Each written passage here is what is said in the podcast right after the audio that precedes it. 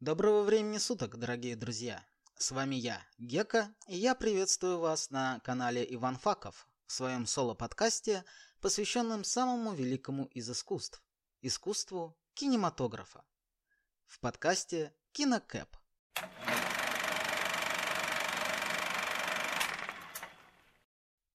Совсем недавно мы проводили 2021 год, который ознаменовал себе возвращение кинопроката в кинотеатры – там, где это было вообще возможно. Появление не только классических премьер, но и премьер на площадках интернет-кинотеатров, а также возвращение целого ряда кинофраншиз, таких как Mortal Kombat, Пила, Матрица, Человек-паук, Веном и так далее. С одной стороны, безусловно приятно ощущать легкие вибрации в ностальгических жилах при осознании возвращения любимых героев на большой экран. Но с другой стороны, невольно задаешься вопросом, а где же новые идеи, Голливуд? Ведь совсем недавно этих самых голливудских идей, отраженных в качественно новых или просто классных фильмах, было гораздо больше. Или нет? Действительно, всегда ли понравившаяся нам картина была от и до детищем фабрики грез? Или все-таки предприимчивые продюсеры нет-нет, да и подсматривали свои идеи у кого-то со стороны? Да, как вы, наверное, уже догадались, сегодня речь пойдет о ремейках. И мы составим свой топ-7 соответствующих картин. Сразу хочу оговориться, что рассматривать мы будем только фильмы, официально заимствующие ту или иную идею, а не фильмы с претензией на неоригинальность. На вроде фильма «Глубоководный рубеж», где специально обученные дети, а, зачеркнуто пилоты, управляют огромных размеров роботом, чтобы противостоять не весь откуда взявшимся монстрам схожих габаритов, несущим угрозу всему человечеству. Для таких творений найдется место в отдельном выпуске. Также хочу заметить, что оценивать мы будем именно сделанный ремейк, а не оригинал. Ну что же, топ-7 ремейков. Поехали! Кинокэп на незавидном седьмом месте нашего рейтинга расположился фильм «Олдбой» 2013 года режиссера Спайка Ли. Есть такое распространенное выражение, что Восток – дело тонкое. И существует оно не напрасно. В 2003 году на свет выходит весьма далекая от оригинала экранизация японской манги, снятая южнокорейским режиссером Пак Чхан Уком под названием «Олдбой». Это мрачная, довольно тяжелая и драматичная картина о мести и справедливости, завязанная на восточном менталитете и понятиях о чести. При этом «Олдбой» является частью режиссерской трилогии, куда помимо него вошли фильмы «Сочувствие господину месть» 2002 и «Сочувствие госпоже месть» 2005 года соответственно. Примечательно, что «Олдбой» считается не только весьма коммерчески успешным, но и наиболее лайтовым в плане атмосферы и жестокости фильмом из всей троицы. Это объясняет, почему два других фильма не удостоились голливудского внимания. Но только, пожалуйста, не ищите сюжетных связей. Для тех, кто не в курсе, поясню. В кинематографе трилогиями зачастую называют фильмы одного режиссера, объединенные общей идеей. Ну да это все об оригинале. А что же мы увидели на экранах в 2013 году? Спайк Ли постарался адаптировать картину своего южнокорейского коллеги для более широкого зрителя, в ущерб той самой восточной утонченности и глубине. В результате мы получили абсолютно рядовой боевик с элементами жестокости, которые для зрителя, незнакомого с оригиналом, могут даже показаться неуместными. Игра актеров посредственна и как будто бы помещена в неестественную для них среду, из-за чего порой кажется комичной. А постановка боев явно ниже среднего. И хоть в плане сюжета ремейк практически не отходит от оригинала, в нем не хватает самого главного. Ведь в настоящем искусстве недостаточно просто добиться внешнего сходства. Именно поэтому один из этих фильмов вошел в список 100 лучших картин мирового кинематографа по версии журнала Empire и находится на 69-й строчке рейтинга топ-250 IMDb, а другой на седьмой строчке нашего хит-парада. Кинокэп. Ну а мы едем дальше. И на шестом месте у нас очередная неудачная попытка перенести загадочную иностранную душу на голливудскую пленку. Это фильм «Солярис». И перед тем, как вы сожжете меня на костре с криками «Это не ремейк», скажу вам вот что. Я очень долго думал над тем, включать ли этот фильм в наш список или нет. Ведь действительно, Несмотря на слова режиссера Стивена Содерберга о том, что он очень во многом равнялся и вдохновлялся именно картиной Андрея Тарковского, назвать «Солярис» 2002 года ремейком «Соляриса» года 1972 можно лишь с большой натяжкой. А спорить об этом можно хоть до голубых слонов. Но вот что я вам скажу. Если у вас есть два фильма с одинаковым названием, и что намного важнее, снятые по одному и тому же произведению и с одними и теми же действующими лицами, один из них имеет все основания называться ремейком. А теперь о самом фильме. Как уже было сказано выше, Солярис Содерберга получился максимально отдаленным от оригинала. Причем как от картины Тарковского, так и от одноименного романа Станислава Лема, и причиной тому, по всей видимости, послужило не только то, что бюджет советской картины сопоставим с суммой, за которую Джордж Клуни даже с постели не встанет. Очевидно, что немалую роль сыграл тот факт, что Станислав Лем лично отказался от любого вмешательства в производство фильма.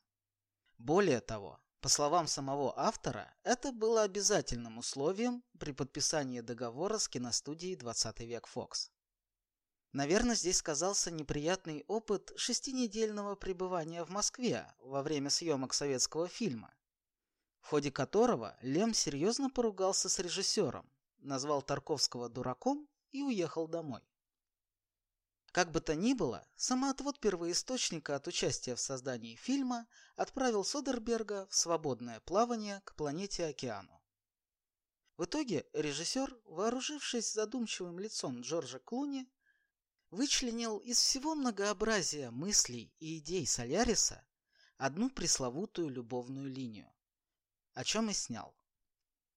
И хоть если смотреть в отрыве от всего, фильм и получился неплохим, в том числе благодаря актерской игре, но именно за ограниченность в плане идей, при всем весьма широком голливудском потенциале, «Солярис» 2002 года располагается лишь на шестой строчке. А если вам все же интересно, почему вопрос «а ремейк ли это?» вызывает так много внутренних противоречий, то советую посмотреть оба фильма. А еще лучше, прочитайте книгу. Поверьте, вы не пожалеете. Кинокэп. Ну а на пятом месте расположился фильм, который еще со школьной скамьи вводил меня в замешательство. Я в самом деле не понимал, почему все говорят, что этот фильм в первую очередь для учителя. Да, это фильм «Звонок» 2002 года режиссера Гора Вербински. А если серьезно, то этот ремейк, как и японский оригинал 1998 года режиссера Хидео Наката, правда вводит меня в некоторое недоумение. Знаете, люди делятся на два типа – у одних при просмотре японских ужастиков от страха потеют ладошки, а других эти фильмы просто вгоняют в сон. Скажу честно, я отношусь ко второму типу. Но в самом деле, вылезающая из телевизора посреди ночи девушка у меня ассоциируется совсем не со страхом. А с сериалом «Чудеса науки» 94 -го года. А вы о чем подумали? Ну да неважно. Примечательно, что компания DreamWorks Pictures выкупила права на экранизацию за целый миллион долларов. Ох, если бы японцы знали, как голливудские продюсеры раскрутят их идею, они просили бы больше. Что касается самого фильма, то историю про кассету-убийцу с записанным на нее проклятием, отправляющим на тот свет точнёхенько за 7 дней, знает любой, кто хоть раз смотрел фильмы ужасов. В американской адаптации нам предлагают пронаблюдать за попытками главной героини Рэйчел, которую сыграла Наоми Уотс, разгадать тайну гибели несчастной девочки Самары, не путать с названием города, а также понять, как это связано с тем, что она увидела на кассете. Стоит ли говорить, что на все изыскания ей отводится неделя? В целом, режиссеру вполне успешно удалось адаптировать японский ужастик для американского зрителя, хоть и не без потери изрядной доли атмосферности. На IMDb рейтинг фильма составляет 7,1, что является весьма высоким для данного жанра. Но вряд ли кто-то назовет «Звонок» 2002 года ярким пятном в истории кинематографа. Кинокэп А для следующего фильма на четвертой позиции нашего предистала понадобится освободить побольше места. Ведь там расположится нечто поистине здоровое. Это фильм «Годзилла» 1998 года режиссера Роланда Эмериха. Фильм, который вкратце можно описать словами «По улице ходила большая крокодила», вышел с голливудских конвейеров в 98 году. Но если вам довелось жить в 90-е, у вас наверняка была видеокассета, а то и не одна, на которой была запечатлена неустанная борьба Годзиллы с гигантскими бабочками, засланцами из космоса, исполинскими мехами и прочей нечистью. Все эти шедевры японского кинематографа были сняты преимущественно в 80-х, начале 90-х годов. Напомню, что в те далекие времена такая вещь, как компьютерная графика, особенно в современном понимании, в кино практически не встречалась. И вы наверняка помните, а если вас тогда еще не было, то можете себе представить, с каким предвкушением фанаты бога ящериц а именно так киношники предлагают интерпретировать слово «Годзилла» на американский манер, ожидали появления этой голливудской картины. Фильм вышел действительно с большим размахом и соответствующим бюджетом. Однако не самые современные на тот момент технологии, ни астрономический бюджет в 130 миллионов долларов не добавили американскому ремейку осмысленности сюжета. Вообще, данный фильм является отличным примером попкорнового кино. Красивая обертка в виде зрелищных спецэффектов и масштабных сцен разрушения города здесь на смену многострадальному Токио приходит не менее многострадальный Нью-Йорк. Сдобренная неплохой операторской работой, в целом закрывает сюжетные ляпы, деревянные диалоги и не менее деревянную игру актеров. Но то, что можно скрыть за вау-эффектом от рядового зрителя, не скроется от кинокритиков. В частности, за ту самую актерскую игру фильм абсолютно заслуженно удостоился «Золотой малины». А что в этом фильме делает Жан Рено, лично для меня до сих пор остается загадкой. Фанаты японской серии же, помимо прочего, критиковали фильм за внешний вид монстра. Уж очень он был похож на обычного динозавра. Так или иначе, несмотря на разгромную критику специалистов, многим зрителям фильм понравился. Но именно нереализация наших ожиданий, которые, как известно, наши проблемы, не дают Годзилле Роланда Эмериха подняться выше четвертой строчки нашего хит-парада. Кинокэп А нашу тройку призеров открывает фильм «13 грехов» 2013 года режиссера Даниэля Штама. Он же «13 испытаний» режиссера Чукиата Саквиратула 2006 года в оригинале. И прежде чем вы начнете гуглить, что же это за кино, я хочу задать вам один вопрос. Мечтали ли вы когда-нибудь о легких деньгах? Конечно же мечтали, как и все мы. Но что, если я скажу вам, что вы можете получить эти самые легкие деньги, допустим, убив муху или таракана? И за это вы удостоитесь не только бурных и продолжительных оваций от внутреннего «я», но и пополнения на ваш банковский счет в размере 1000 долларов. Не самый большой гонорар для начинающего киллера мира насекомых, но все же лучше, чем ничего. А что, если я готов накинуть вам еще три тысячи сверху за то, что вы съедите эту муху, согласитесь на такое? Если ваш ответ «да», то я вас поздравляю. Вы на крючке. как и наш юный друг, а по совместительству главный герой фильма, которому таинственный доброжелатель предлагает баснословную сумму денег за выполнение 13 нетривиальных заданий. Что весьма кстати, ведь главный герой погряз в долгах.